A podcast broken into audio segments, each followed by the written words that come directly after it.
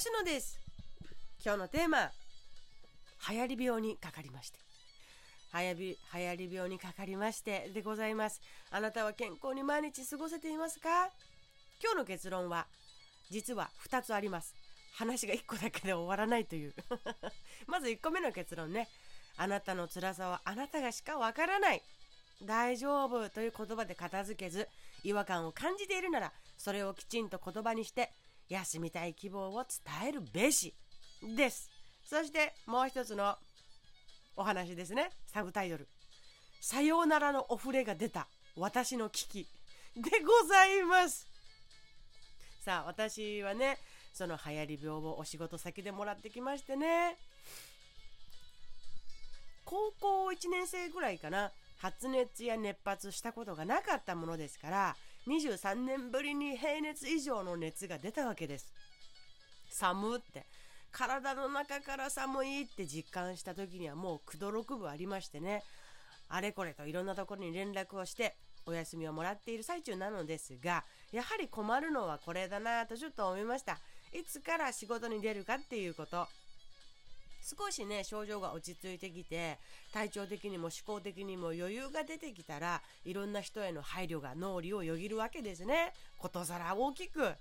そんなことを考えていたら休めるものも休まらない。ということで一切スマホを見ない触らない気にしない。そういう日にできるならそうする。と決めて療養しておりますが9度とかは下がってねえー、いるんですけれども元気なように見えて鼻水が出れば噛むし噛むと噛みすぎて頭がぼーっとしてくるしね。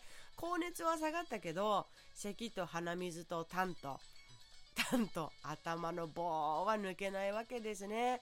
こんなんで人に接触したらいかんちゅうことで療養してるわけでございますがそんなこんなで高熱が出て3日目ぐらいからは7度台に下がってきてね。トータル今日で8日目ぐらいですから元気になっているであろう吉野がダラダラしておりますからね家で。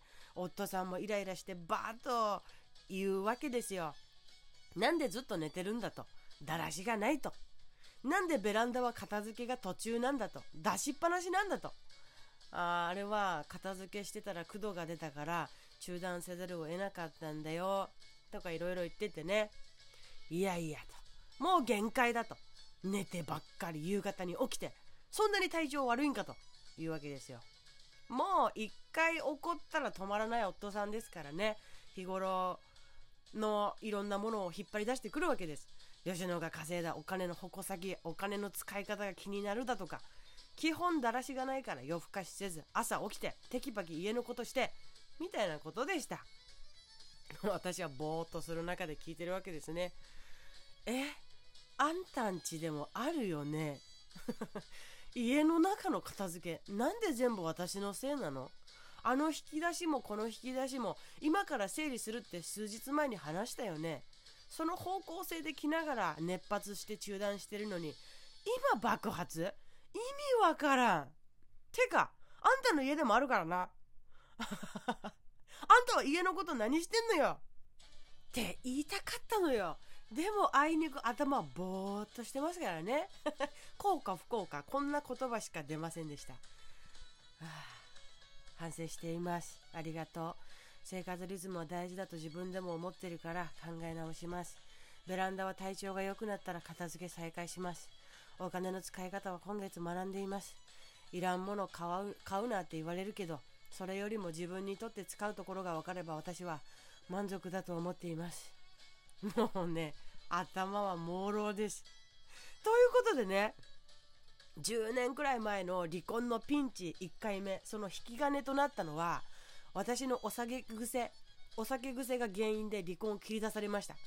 これはさらっと初公開しますが 自分と夫に不満のある私はお酒を外に飲みに行くと朝まで帰ってこないというであれから断酒令が発布されてからね。365日ほぼお酒に逃げていた私が今は年に5回ぐらいしかお酒を飲まなくなったという急激さ。この頑張った無理やり感ね。もうイライラしながらでしたけど頑張りましたよ。今はお酒は飲んでも楽しく飲めなくなりましたねっていうのはありますね。理性を保ってお酒を飲まなければならない面白くなさがありますのでね。つまらんという面白くないという。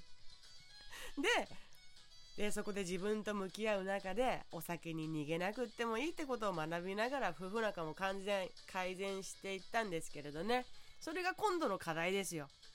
生活リズム整えられなきゃさようならの危機。夜勤なのに。お金の使い方整えなきゃさようならの危機。物の片付けとか掃除に料理もっと主婦らしくテキパキしなきゃさようならの危機。同時に迎えてしまいました。